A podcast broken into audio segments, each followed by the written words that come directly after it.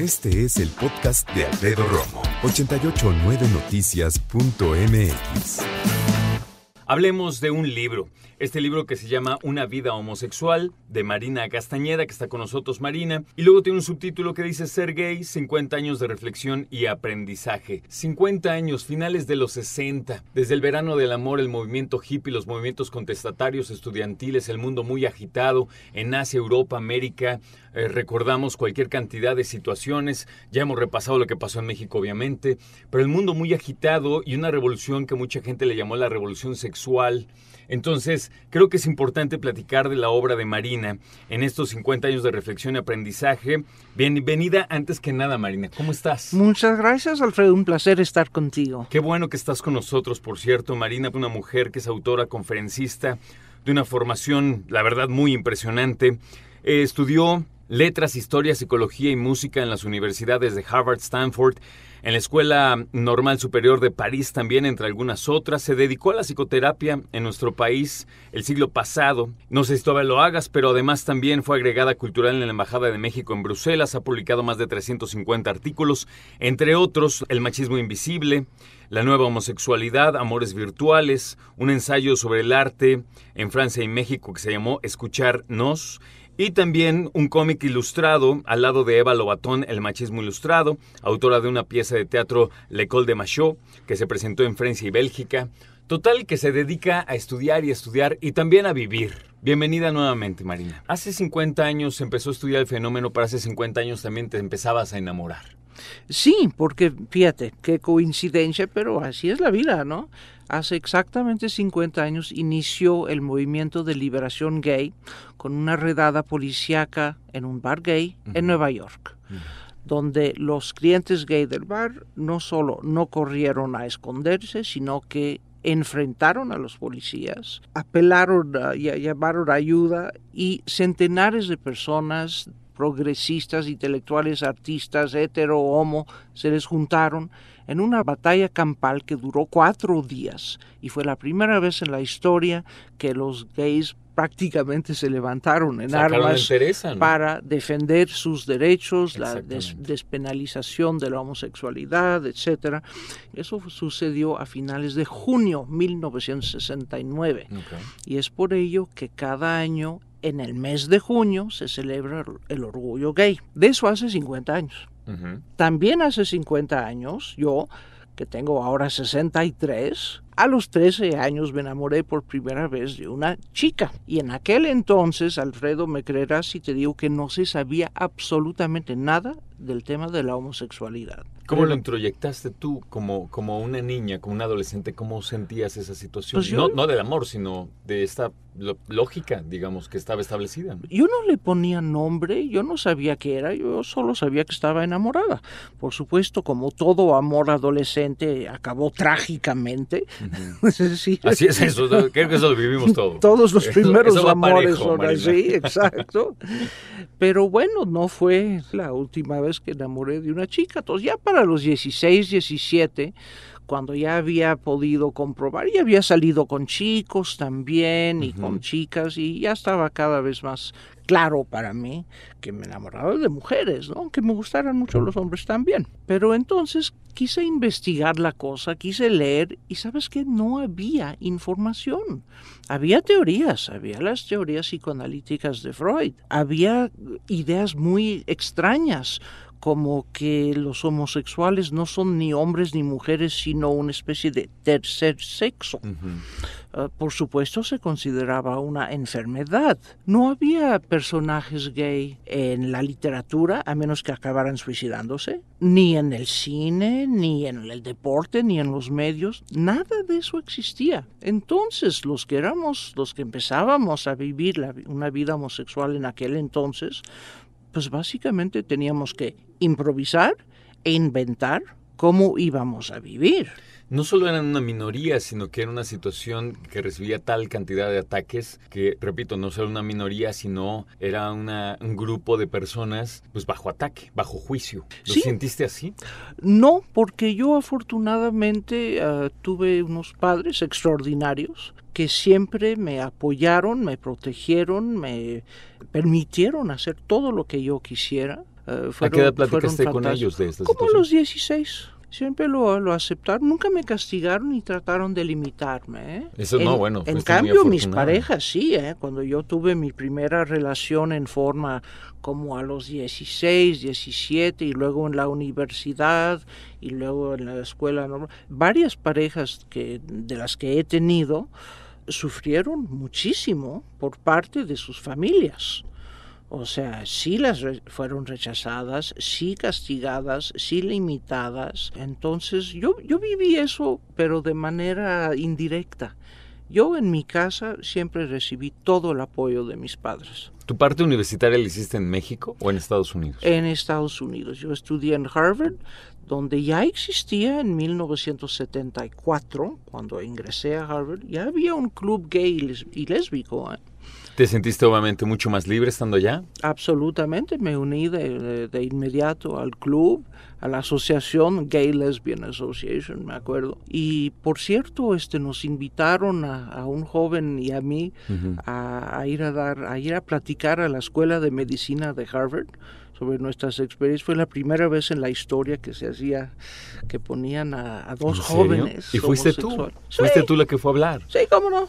¿Qué te preguntaban? Estuvo ah, muy difícil me... en términos de inquisitivos, así.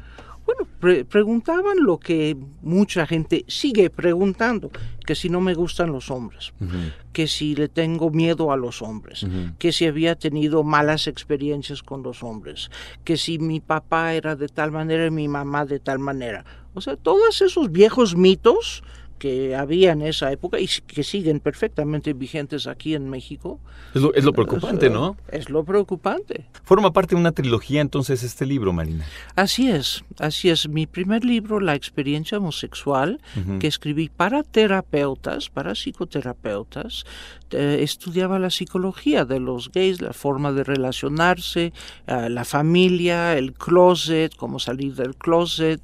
Ese fue el primero que, bueno, tuvo mucho éxito entre los gays. Yo lo escribí para terapeutas, sí. pero entre los gays mismos tuvo, tuvo mucha resonancia. Luego escribí un libro sobre aspectos económicos, jurídicos, sociales de la homosexualidad, llamado La nueva homosexualidad. Y este pequeño tercero, La nueva homosexualidad, que ya es autobiográfico llanamente, porque estoy celebrando el 50 aniversario del inicio del movimiento de liberación gay y, y de también tu propia vida. mi 50 aniversario, que llevo 50 años este, enamorándome de mujeres. Qué bueno.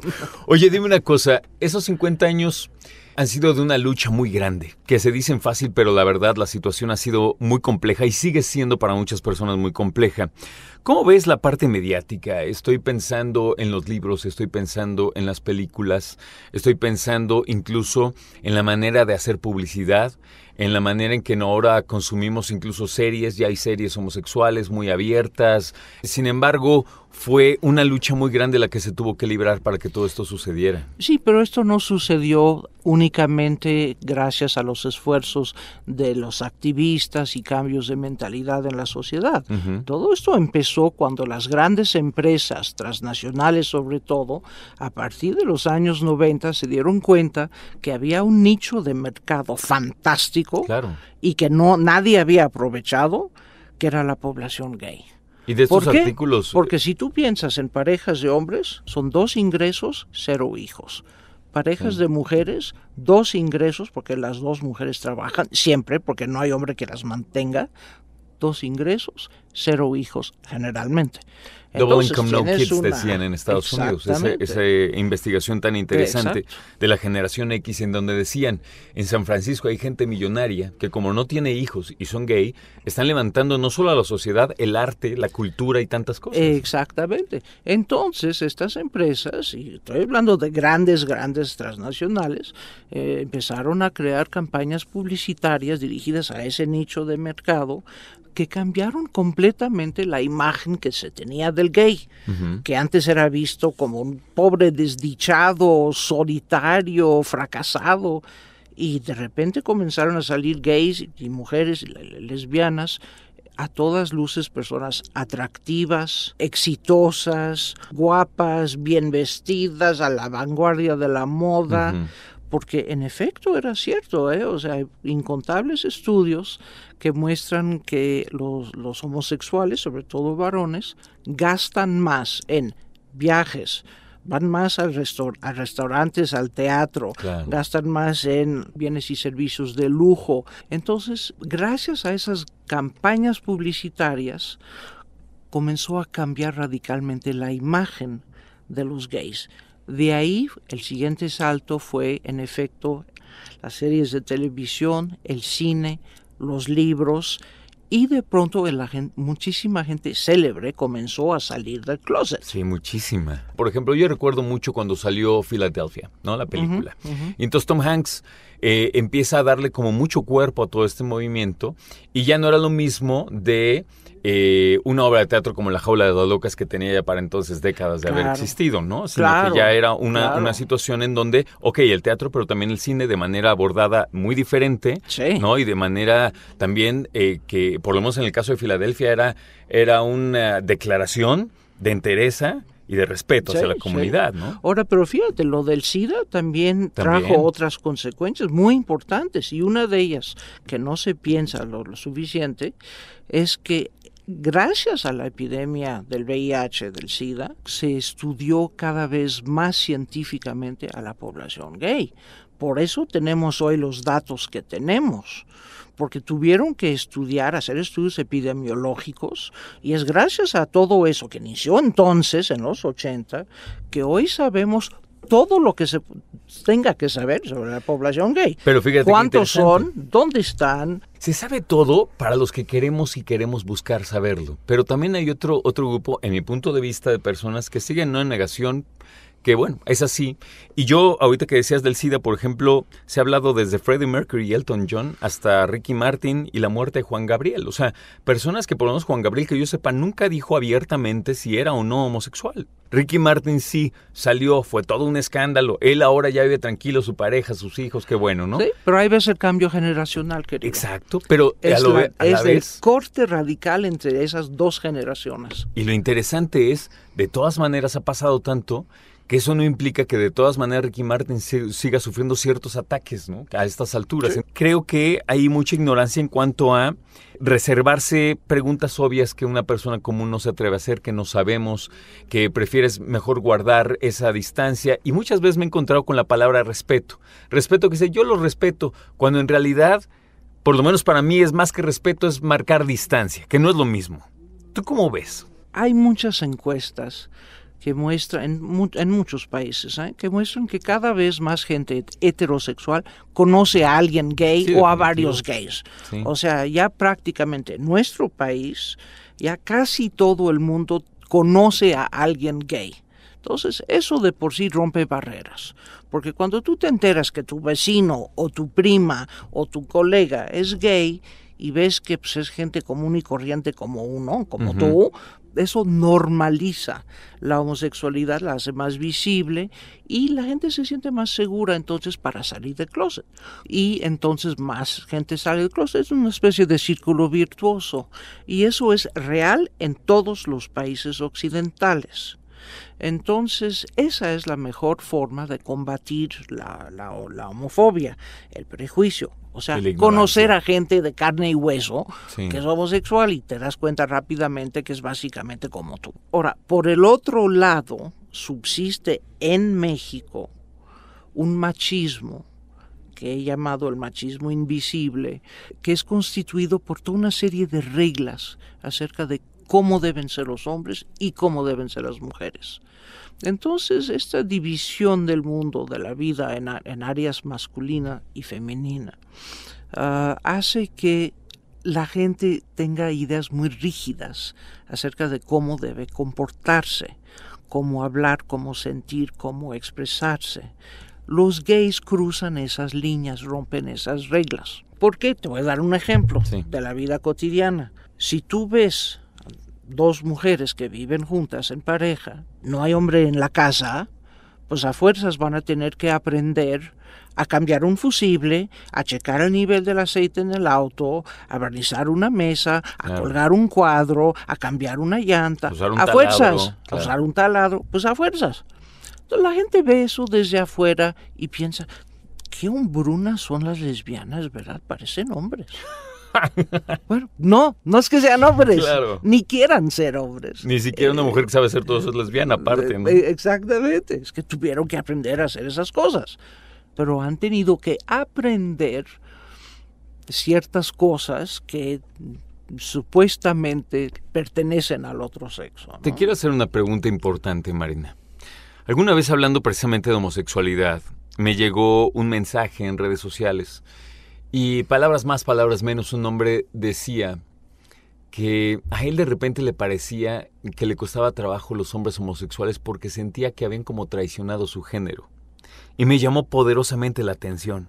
¿Qué Eh, pues opinas? es un, es un punto de vista típicamente machista. ¿Por qué nos causa tanto problema que un chico ah, se quiera pintar las uñas o quiera jugar con muñecas? Cuando si vemos el caso opuesto, el de una niña o joven que vista de pantalón, Claro. que le guste jugar béisbol, que quiera un día ser ingeniero, y ahí no nos parece nada mal, nos parece perfecto. Y, y Entonces, nada pasa. ¿no? Eso es el machismo, ¿ves? Y mientras existe el machismo, en un país como nuestro va a seguir la homofobia, porque las dos cosas siempre van de la mano y se refuerzan mutuamente. Por último, me gustaría que nos dijeras, invítanos, mejor dicho, a leer este libro. ¿Qué vamos a encontrar? Van a encontrar el testimonio eh, de 50 años de alguien que ha vivido intensamente y estudiado intensamente la homosexualidad en varios países, que fue psicoterapeuta durante 25 años y conoció a ciertamente más de mil gente, mil personas homosexuales y cientos de padres de hijos homosexuales. Y entonces pues hay ahí una vida de aprendizaje, como digo en el subtítulo, de observación, conclusiones también, lo que yo he visto que es lo bueno de ser gay, las desventajas de ser gay. Eh, entonces pues, es una reflexión de alguien que ha pasado por muchas cosas durante este medio siglo que ha sido determinante en la historia de la homosexualidad y de toda la sexualidad, no solo la homo. Totalmente. Escucha a Alfredo Romo donde quieras. Cuando quieras. El podcast de Alfredo Romo en 889noticias.mx.